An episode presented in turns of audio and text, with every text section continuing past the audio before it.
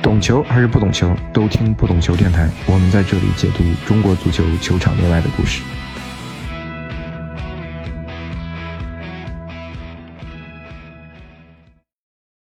我是主播大萌，欢迎大家收听不懂球电台。我们的电台可以说不停的换嘉宾哈，都是根据想聊的一些话题找的一些嘉宾，后续也会找更多的嘉宾和大家一起聊聊中国足球的话题。嗯，这一期呢是邀请我的前同事，也是搜狐体育记者裴丽，和大家一起聊聊中国足球这一年。下面请裴丽跟大家打个招呼。Hello，大家好，我是搜狐体育的记者裴丽，也是陈萌的前同事，非常欢迎大家来收听陈萌的节目。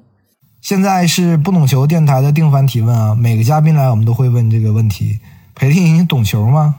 不太懂，唉看跟谁比，跟铁指导比，我觉得我不太懂。哈哈哈哈！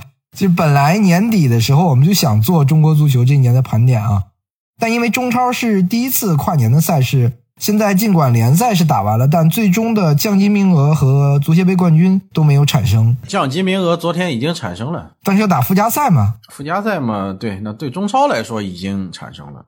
所以这一期我们就推后到二零二二来回顾二零二一中国足球这一地鸡毛的一年吧。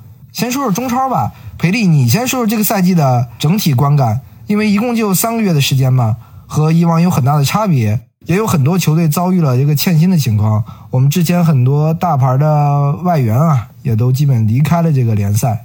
对，确实，我觉得今年的中超总体来说还是比较令人悲观的，因为首先赛制打的是支离破碎。另外一个，由于大量的这种大牌球员的离队吧，加上我们国脚、我们本土球员这个因为要备战十二强赛，这个整个竞技的重心也都转移到了十二强赛上，这个对整个联赛的质量的影响是非常非常大的。当然，最重要的还是我们的整个联赛遭遇了这个疫情和经济政策的调整，导致我们的整个精元足球已经不在。那么之前可能大家有些媒体的报道，大家看得到的，就是十六支中超球队，大概只有两支球队是不欠薪的。这样一种情况下，就对整个联赛的影响是非常大的。我个人的感觉是，今年的中超联赛应该说总体观感是惨不忍睹，尤其是跟前几年就是整个联赛都舍得花钱，各个俱乐部都扩军备战、招兵买马的那几年联赛，那是完全没有法比的。那大家想想，可能二零一八年、二零一七年那几年的联赛竞争最为激烈的时候，可能每一场比赛都是火星撞地球啊，每一轮都有非常精彩的这种很高质量的联赛的演出。我记得一七年好像是国安跟恒大竞争是比较激烈的，一八年是这上港跟恒大是竞争比较激烈的，基本上这个联赛都是咬到最后一刻才能够决定最后的这冠军的归属。那么今年联赛实际上大家看得到，整个联赛的竞争就没有那么激烈。首先，山东泰山实际上早早就建立了十个积分的领先优势呢。对一个二十二轮的联赛来说，十个积分的领先优势，这个优势实在太大了，那几乎就是。呃，我觉得十二月十九号那场就是海港跟泰山的直接对话之后，我觉得海港就已经放弃了竞夺联赛冠军的这样一个一个想法了，确实也是不现实的。那么，可能对很多中国球迷来说，可能整个联赛如果说打完，可能前十轮，大家可能就已经认为山东泰山今年确实是优势是比较大。因为山东，它首先它有稳定的投入，各方面都能够保证；另外一方面，它在外援上，它也能够有充分的这种人员上的保证。虽然走了佩莱吧，但是他留住了费莱尼，留住莫伊塞斯，然后又引进了几个。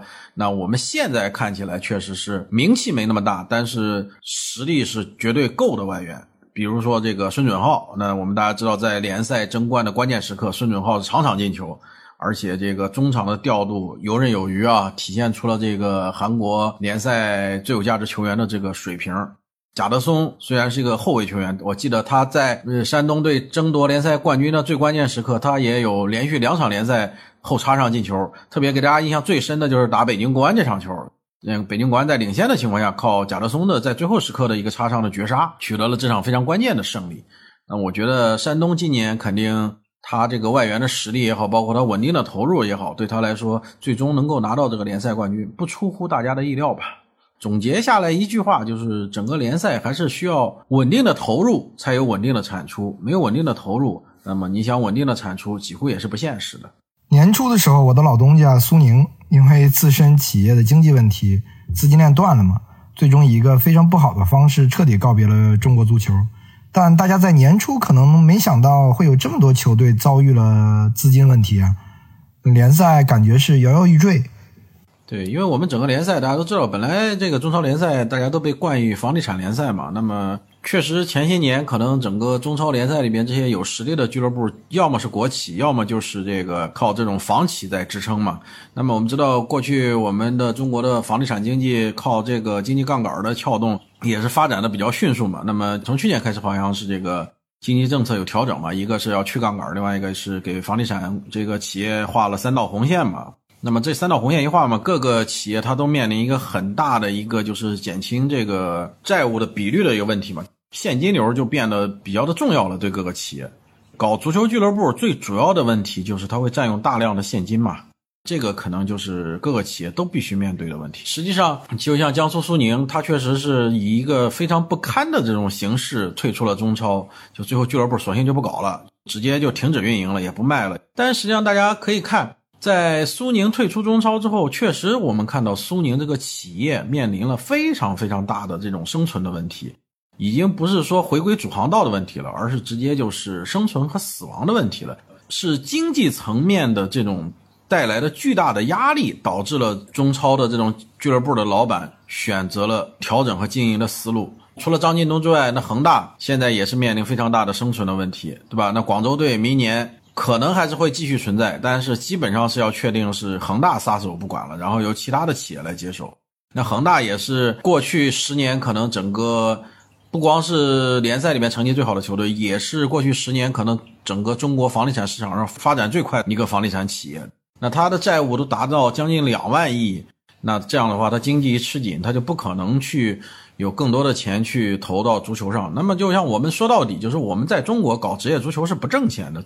过去我们讲过很多次的，就如果说我们搞职业足球能够自负盈亏，甚至是少亏一点儿房地产企业的这种产业调整就不会对整个俱乐部、对足球领域带来如此大的影响。就是因为我们过去搞足球完全都不挣钱，不光要不挣钱，而且要大亏钱，养这头牛既不产肉也不产奶。完全就是为了可能，呃，很多企业来说是为了一些政策上的目的，为了一些政治上的目的，才会选择养这样一头牛，养了一头宠物牛。那企业没钱的情况下，那对不起，那这宠物牛肯定没有养的必要，只能杀掉。所以说，我觉得这也是必然的结果，这也是为什么中央的出台的这个中国足球改革总体方案里边明确提到，就说中国的职业俱乐部必须要完成这个股份制改造。所谓股份制改造，就是要实行股权多元化。多方持股，不要像这个像我们现在的大多数这个俱乐部都是单一股东，那这样的话就会面临一旦就是企业出现这种动荡，这个俱乐部就会面临巨大的风险，甚至像苏宁这样一阵海啸过了之后，你这个俱乐部就完全被卷走了，就不复存在了。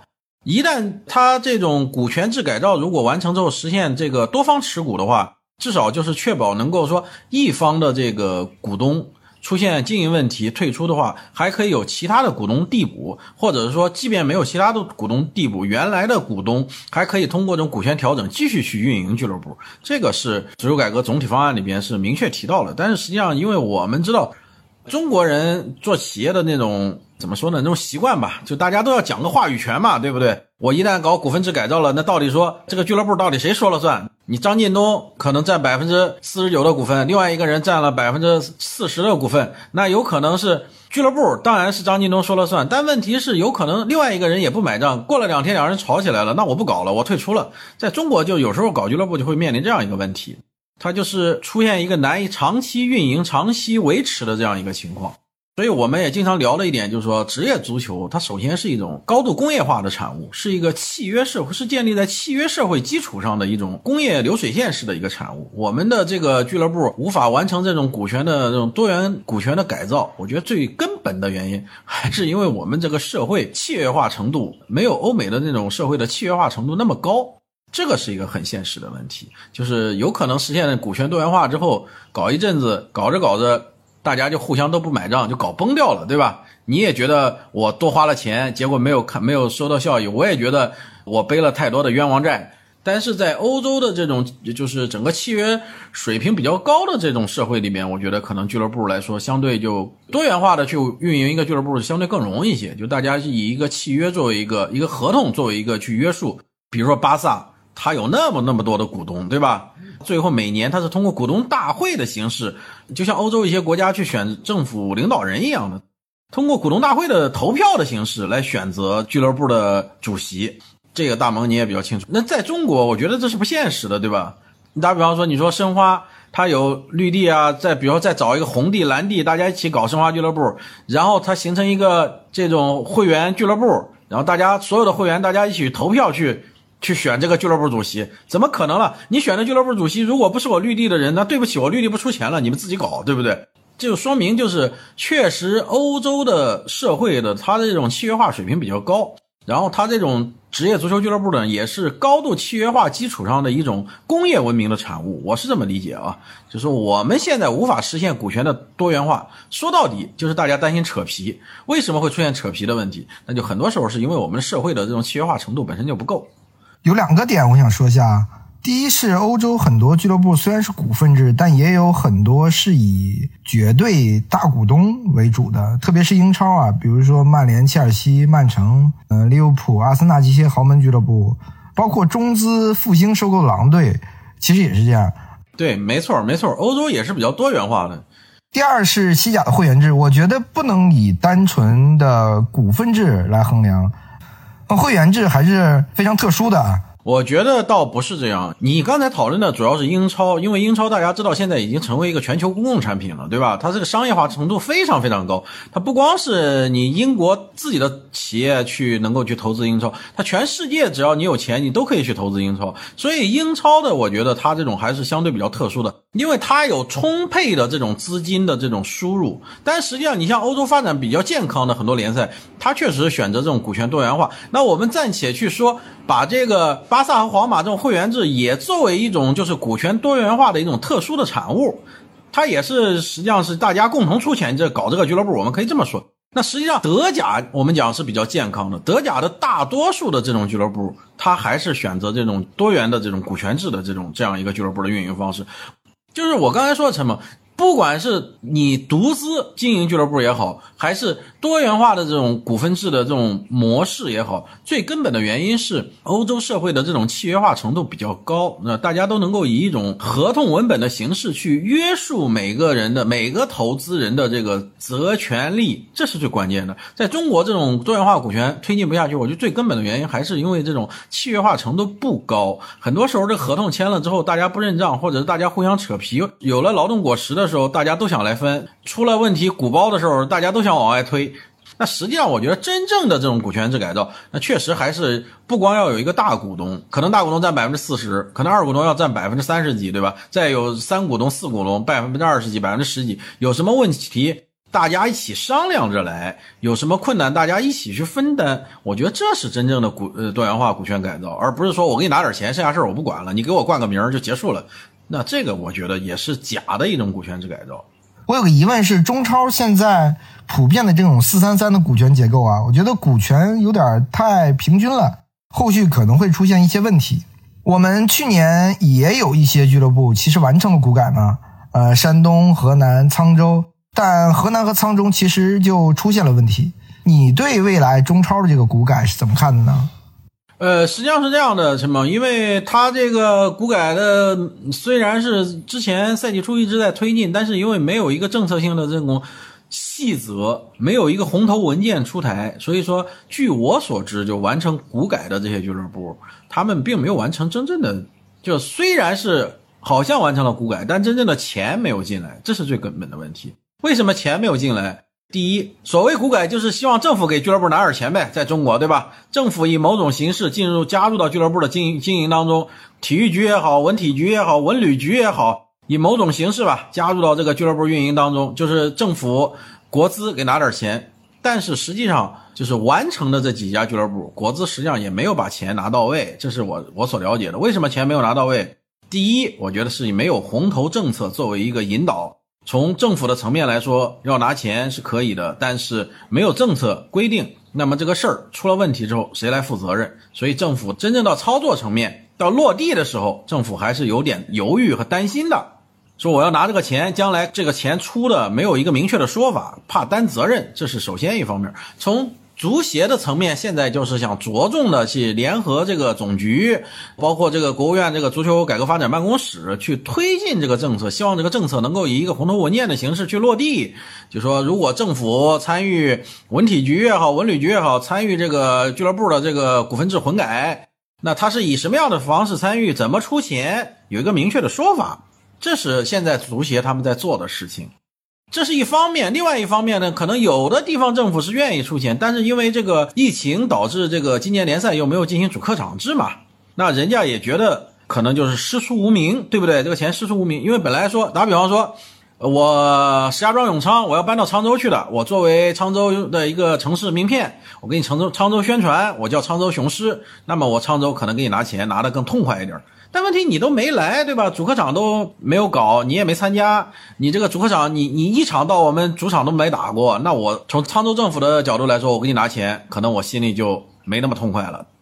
包括河南建业，就是我们所谓的嵩山龙门队也是一样，因为大家都知道，河南嵩山龙门它进行了这个股份制的混改之后，它是叫双主场嘛，在郑州和洛阳进行双主场的这个比赛。但问题是你也没有在洛阳打过一场比赛呀，对吧？从洛阳这个政府的角度来说，你一场都没来过，你现在就问我张张嘴问我要钱，我怎么给你出这个钱呢？这也是个问题。疫情也影响并且阻碍了整个俱乐部的股权混改的这样一个进程。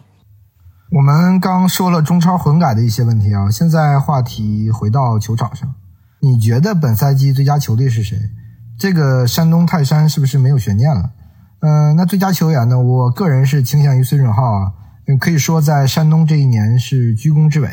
那那也只能是选山东泰山了，但不能说山东泰山有，你要说最佳嘛，好像跟往赛季的最佳可能还有点差距。但是联赛冠军嘛，肯定是最佳球队，这个是没有悬念的。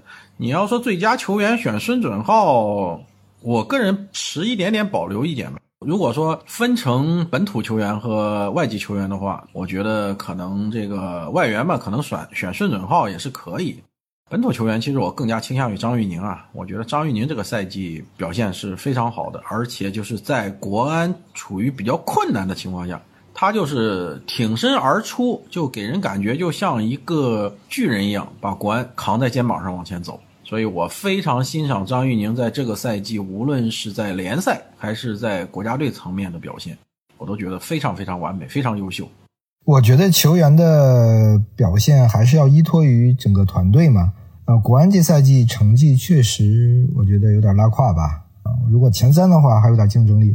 如果说本土球员，其实我觉得徐新这个赛季整体的表现确实是很好。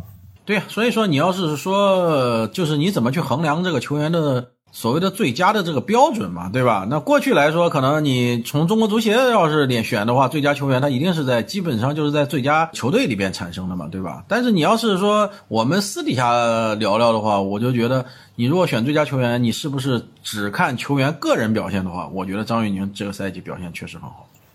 那有没有这个赛季让你觉得特别亮眼的一些新人出来呢？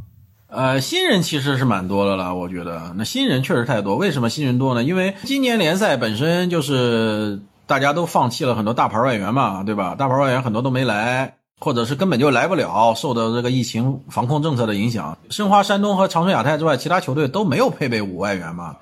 再加上这个整个限薪政策的这种调整。那很多俱乐部也发不出高薪，然后这种情况下，俱乐部也会主动的倾向于去使用很多年轻球员。那我觉得真的给人印象深刻的这种优秀的年轻球员实在是太多了。你比如说广州恒大那几个谭凯元，谭凯元确实表现不错，但就是踢的场次有点少了嘛。踢的少，但是你看得出来他在门前的气质。踢的那么少的情况下，这个赛季也进了三个球了吧？应该是。之前我记得上第一阶段的时候，有一个世界波的一个在大禁区右脚上有一个撩凌空的一个抽射，那球就给我印象非常深刻。后面这又连续的两个在门前的这种过掉门将的这种闪击啊，这给人的确实觉得他这种射门的这种气质是挺好的。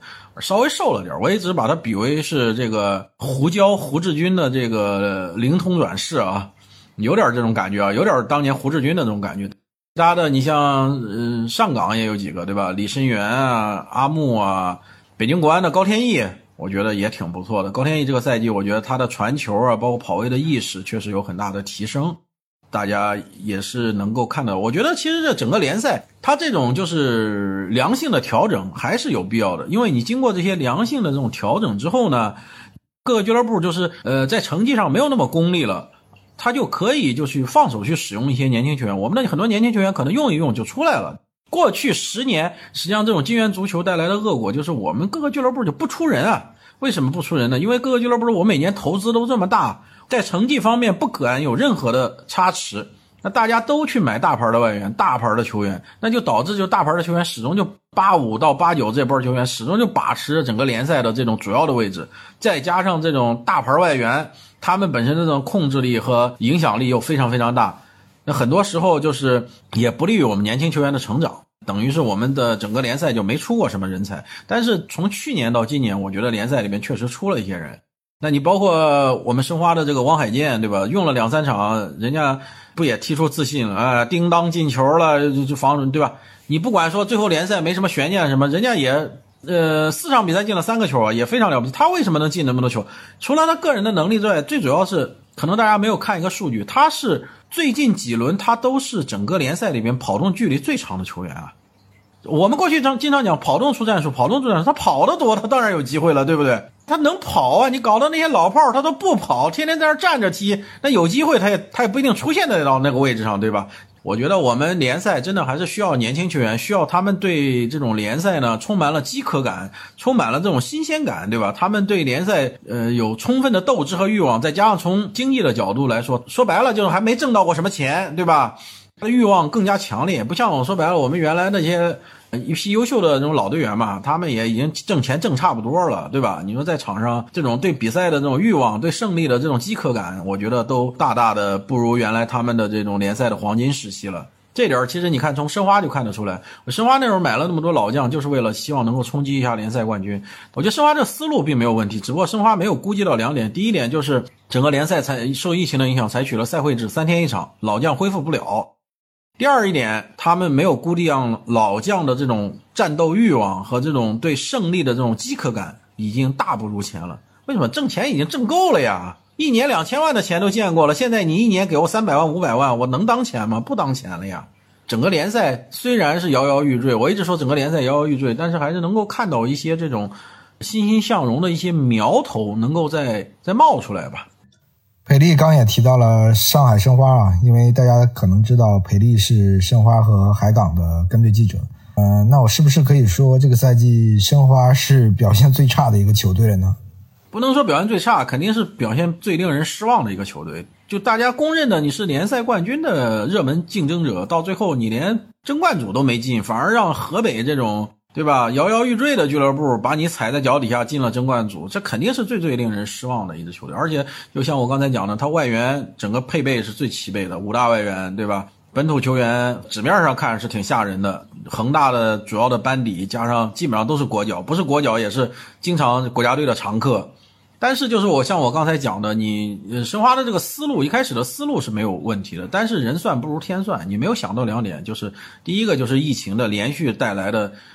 采取赛会制，三天一场，三天一场，那你老队员根本恢复不了，那你反而就导致你这个联赛，你这球队没有活力。很多时候看着名气很大，很吓人，站在场上个个都是名将，但是在场上打不出来，反而不如说这种老中青三代结合好的球队打的反而更更更有活力，对吧？这是第一点。第二一点，就像我刚才说的，老队员对胜利的渴望已经大不如前，打疲了，已经。他们都挣过大钱了，他们对现在这点钱，说白了。而且又本本身又是可能职业生涯的最后一份合同了，在内心深处或多或少会滋生一种感觉，就是说我能把这个合同稳稳当当的落地，很难去量化的东西，你说对不对，大萌？这个斗志这个东西你怎么去量化呢？对吧？你说你在场上今天跑了一万米你就有斗志了，那不一定的，对吧？或者是球队如果前面表现好的话，我觉得是不是申花后期会好一点？毕竟是越打越有斗志嘛。对呀。这是一方面嘛，另外，其实申花一开始前几轮打的还是可以的，两胜一平嘛。但问题你，这就是我说的，就是双双向夹击嘛，对吧？就因为你这个，你就算你有斗志想冲，但是你身体已经不允许了，三十五六岁了，人老最大问题就是恢复的慢呀，对吧？不是说你要说一个一个礼拜踢一场，我还能跟小伙子一样踢，你两三天踢一场，那对不起，我踢不了了。人家年轻队员可能王海剑这种小伙，昨天进了两个球，回来洗个澡睡一觉，第二天早上跟没事人一样了，对吧？那你让让这个什么呃小姚婷啊、秦升啊这种老炮，我今天踢一场是行，但是明天睡醒一想，后天又要比赛了，你这个脑袋都大了，他还能拿出最佳的状态来踢啊？这个确实是有难度。再加上我觉得申花今年不就经历了换帅这个事儿吗？包括也始终没有解决这个在外援中锋上的这个问题。年初的时候，这个金金信玉，当时我们都认为是不应该再留了，因为他经历了去年经历了一次大的伤病嘛。但是因为这个崔康熙嘛，他的嫡系嘛，觉得还是要留，最后就留了。留了之后就导致，因为他这个问点解决不了，反而就导致整个就是技战术上整个球队都比较被动嘛。然后在解决他这个点之后。好不容易从中甲搞了个敦比亚来解决了，基本上解决他这个中锋的这个支点的问题之后呢，马上崔康熙又面临下课了。之后那就不说了，那让毛毛义军毛指导来带队，那后面就是等于是就打保级赛了嘛。那大家知道，就是今年也就是锻炼新人为主了嘛，对吧？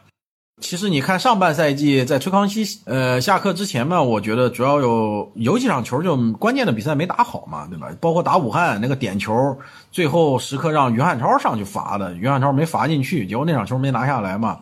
你多几分肯定跟后面的形势完全不一样了嘛，你更有主动权了。你知道多赢一场球，国安就没戏了，导致因为打武汉你没有拿下来，导致了说你打国安的时候，你只能去跟国安去拼。而且要打平就出现，但是打平就出现，你十有八九是打不出现的。而且当时崔康熙已经下课了，毛义军刚刚上任，就从来没当过主教练，刚刚就是下车伊始啊，就是面临北京国安这样一个非常硬的球队。北京国安大家知道，这边虽然当时没啥外援，但是这边他的主教练是比利奇啊，我认为我认为他是目前水平最高的教练员。但这个东西就跟打牌一样，对吧？你手里两个王三个二，你是一个打法，对吧？你手里只有一个单崩子二或者一个单崩子尖儿，那你是另外一种打法。我就觉得比利奇就是手里有一个只有一个小二的情况下，他把牌打的还是挺精彩的，你知道吧？几乎没有漏洞，但最后可能该打赢的我就赢了，实在打不赢，那我也没办法。这种高水平的外教，他能够确保就是说我执教的下限不会太差，但是你要说我执教的上限。你还要看我手里有点啥牌，你给我点啥牌，对吧？所以我觉得真的比利奇还是很有水平的教练。但是现在说比利奇也要去这个土超了嘛，对吧？你现在这整个联赛的这种模式，你很难留住这种高水平的这种教练员，对不对？高水平的教练员谁受得了？说你这联赛打三个月停三个停三个月再打三个月，对吧？这第一，第二一个他觉得就是说你联赛一弄关在里边关一两百天，他也没生活，对吧？老外比较注重这种家庭生活嘛，他长期见不到自己的家人孩子，这个他是受不了的。这也是最近这一两个赛季很多高水平外籍教练就不带了，这我觉得这也是个很重要的原因嘛。一个是钱少了，另外一个就是长期的这种封闭隔离，这个是确实是对老外来说是很难接受的。裴丽，你上海记者这个最佳球员挑了张玉宁，这个又觉得比利奇很好，然后那我们现在说问问你这个。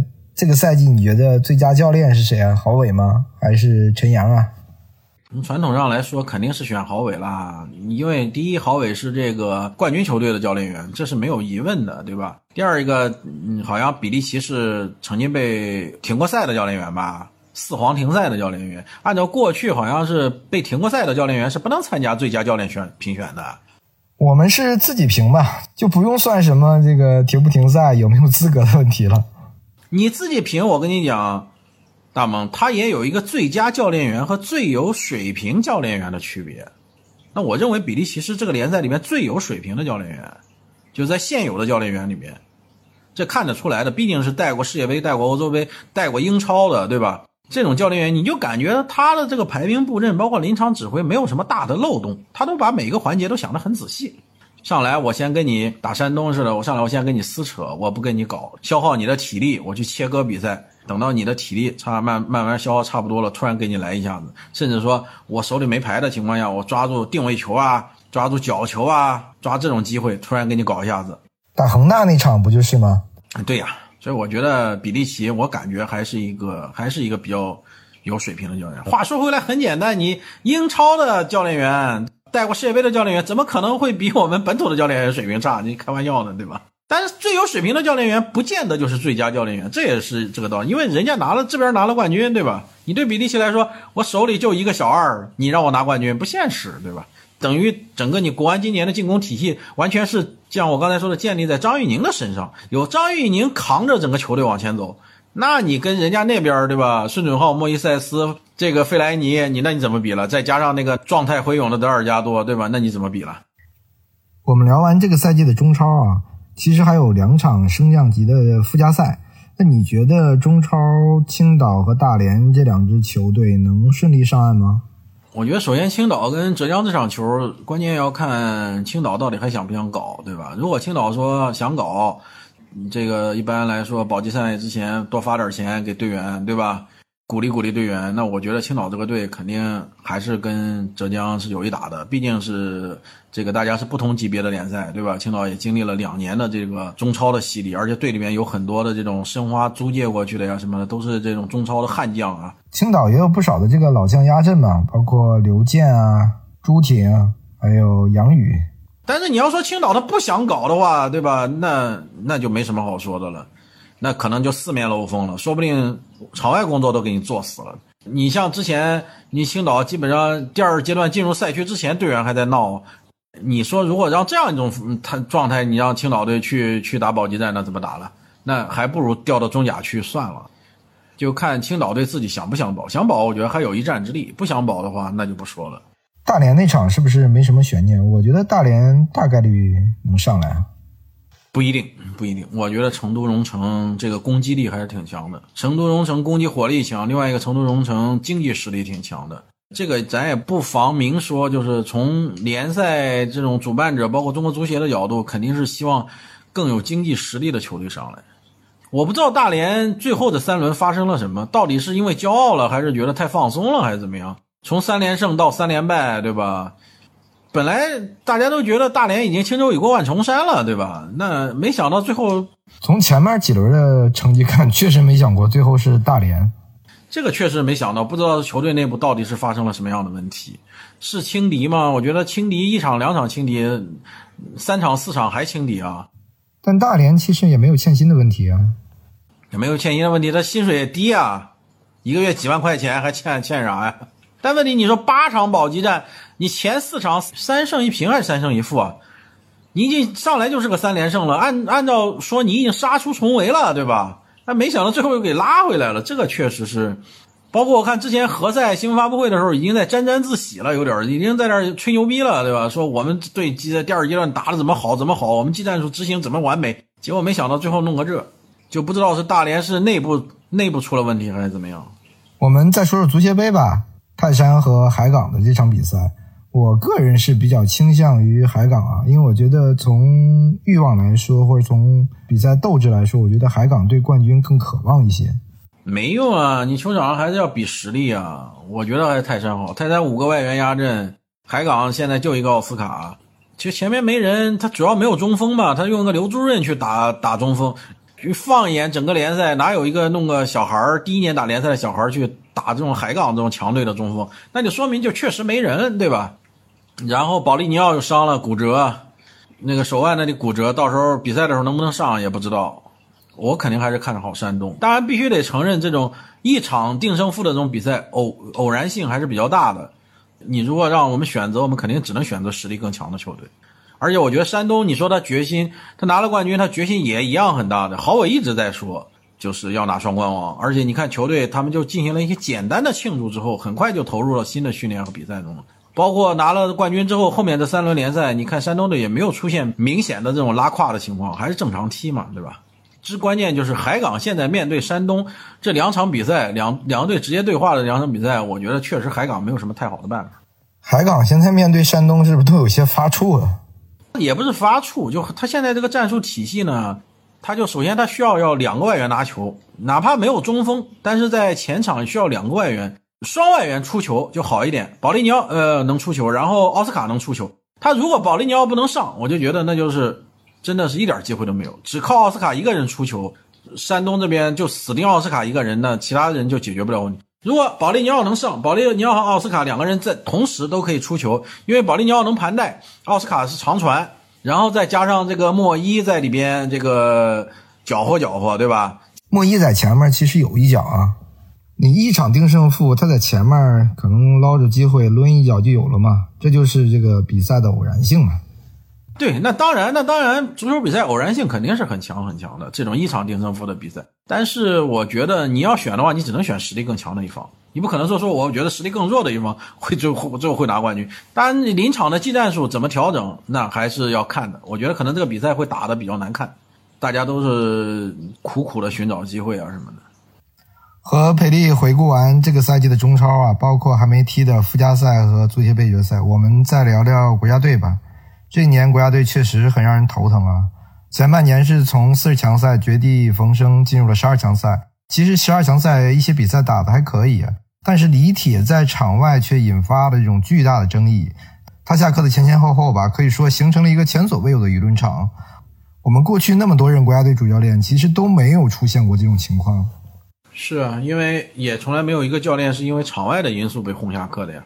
实际上，你说李铁的这个带队的成绩过得去，咱说，因为中国足球国家队现在也就这个水平。你说他加上受到疫情的这种放大，制造了球队更多的困难，又失去主场，你说这个成绩，我觉得过得去。但是我其实跟其他的在其他节目也跟球迷什么讨论过，这在中国足球历史上，因为场外的因素被轰下课的国家队主教练李铁，可能我回忆起来可能是第一个。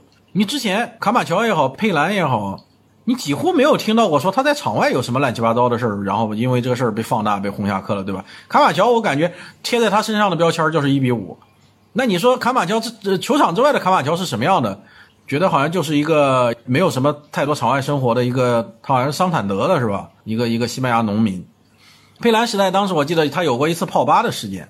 当时好像被被媒体报什么，但是你现在想想，大猛，我们做记者的时候都经常出国，我们对老外也比较了解。对老外看完球，指挥完比赛，他去泡个吧，我觉得太正常了。泡吧不是多大的事情。中超的外教很多都是赛后啊，去酒店这个吧里面啊喝一杯，这也是一种放松嘛。对呀，对，对，它是一种放松的方式。那么你现在在想的话，你就觉得泡吧好像也不是很大的事情，因为大家的思想都已经进步了，对吧？那此外，你没觉得佩兰在场外有什么太多的乱七八糟事情？你包括高洪波知道，他是一个球痴嘛，更多的也是技战术层面的一些东西。好像你觉得场外也没有什么新闻。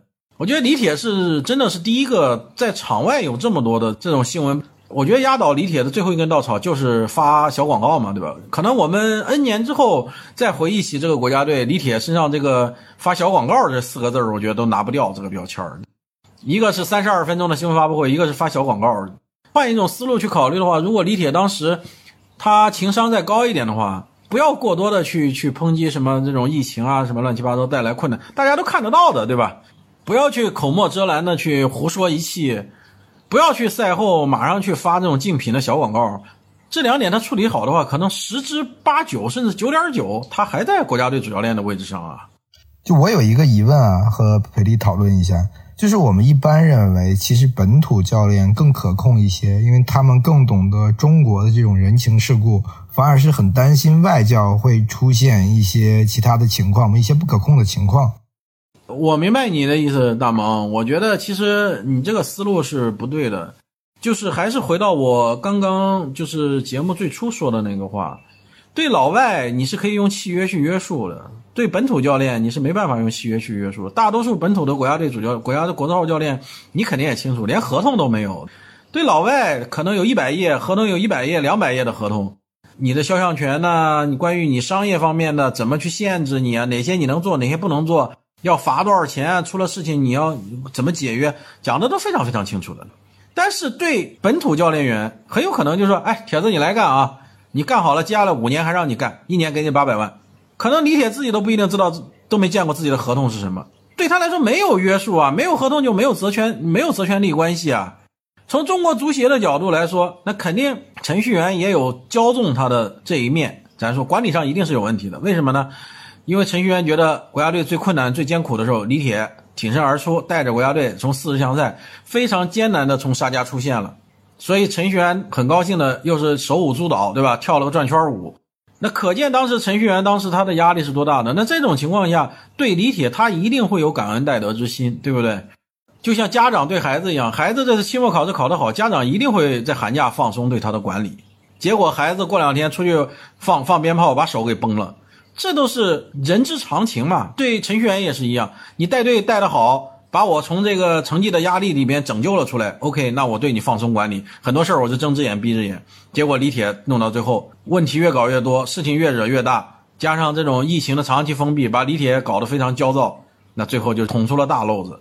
这个也是人之常情。那实际上，我觉得从球迷和媒体的角度呢，也应该有些东西也能理解吧，因为确实这种长期的海外封闭压力太大了。我记得李铁参加发布会的时候，那张脸都已经佝偻了，给人感觉就觉得这个人要死了一样的。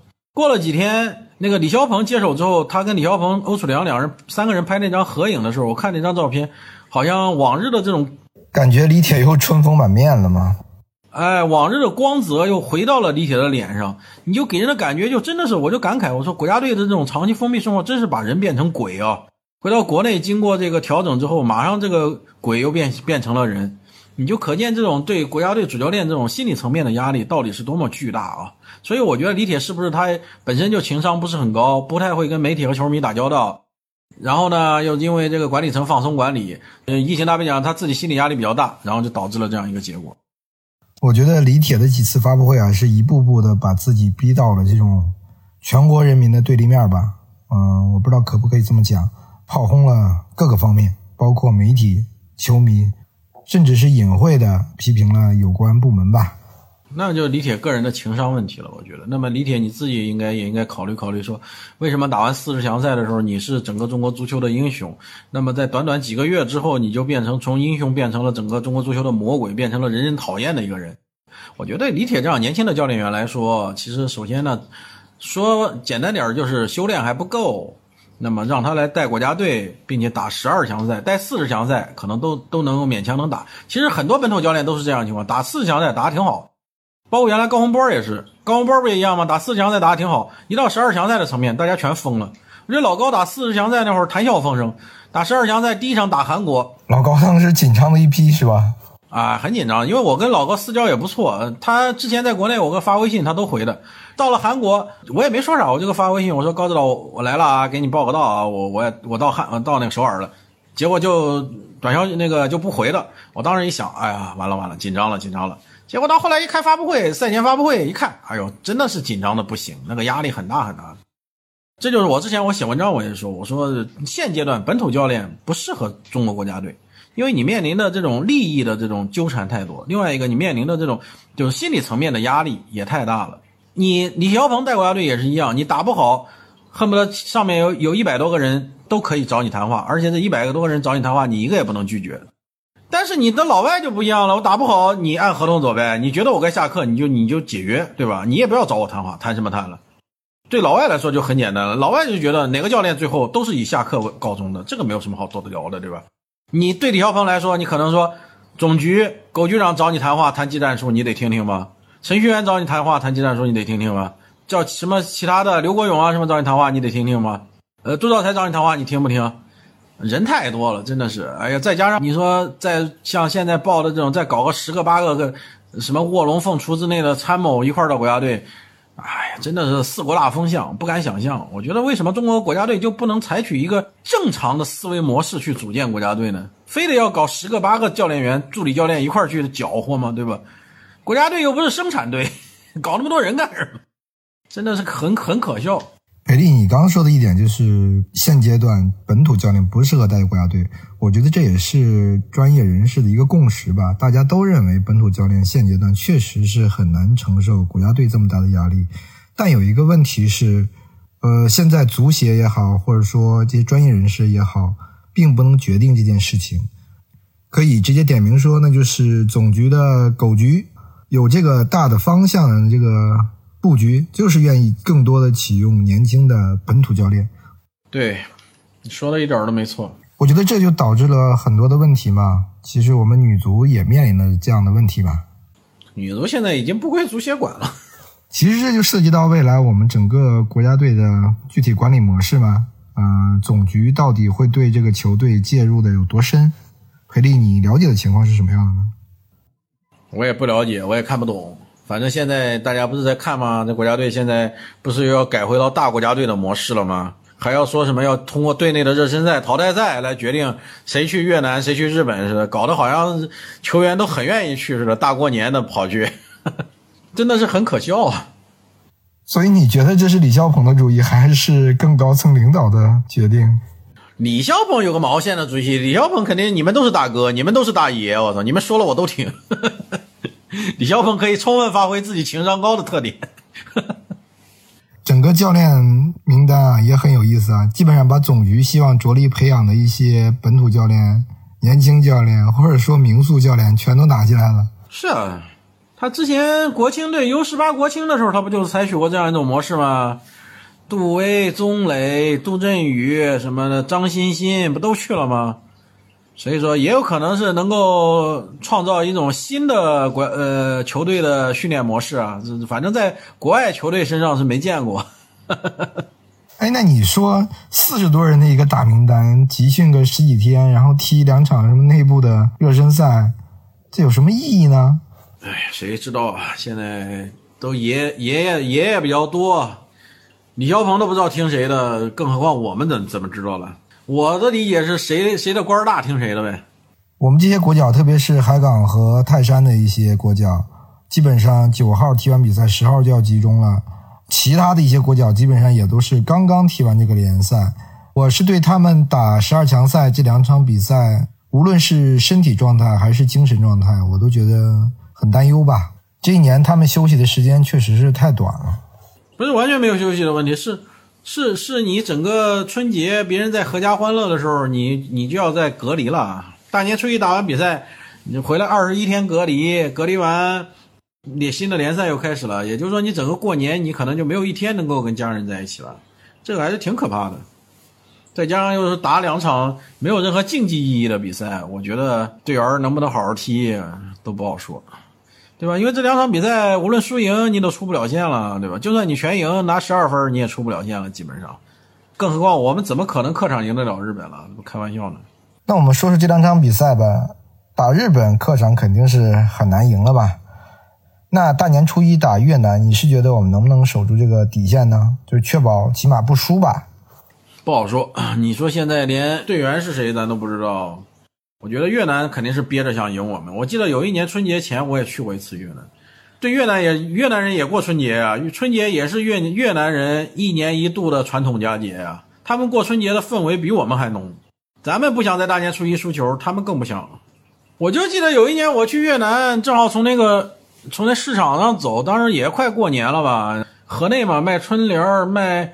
卖门神那个规模真的是把我吓到，这好大好大的一个市场，全是卖春联、卖灯笼什么的，真的是非常非常夸夸张的。大概有半个足球场那么大一一大片的地方，全是卖春联的；再有半个足球场那么大的一块地方，全是卖灯笼的、卖鞭炮啊什么的，就很很夸张。我觉得越南人现在就是就憋着这一场球了，别的也没什么了。因为越南基本上只可能赢我们吧，或者拼一下阿曼。对呀，还主场打阿曼，看看有没有机会了。越南到现在一分还没拿了吧？我们还是希望国家队在大年初一的时候不要给全国人民添堵吧，守住这个底线。希望首先李指导别犯晕，对吧？现在参谋这么多，到底参谋将军这么多，到底听谁的？第二一个来说，看能不能把队员的斗志激发出来吧。我觉得说斗志能够激发出来，战术上没有大的问题的话，我觉得还是至少能保住客场不输给越南吧，对吧？我们也感谢裴力这一期和大家的分享啊。我们回顾了中国足球过去的一年，包括中超和国家队。那我们下期节目见。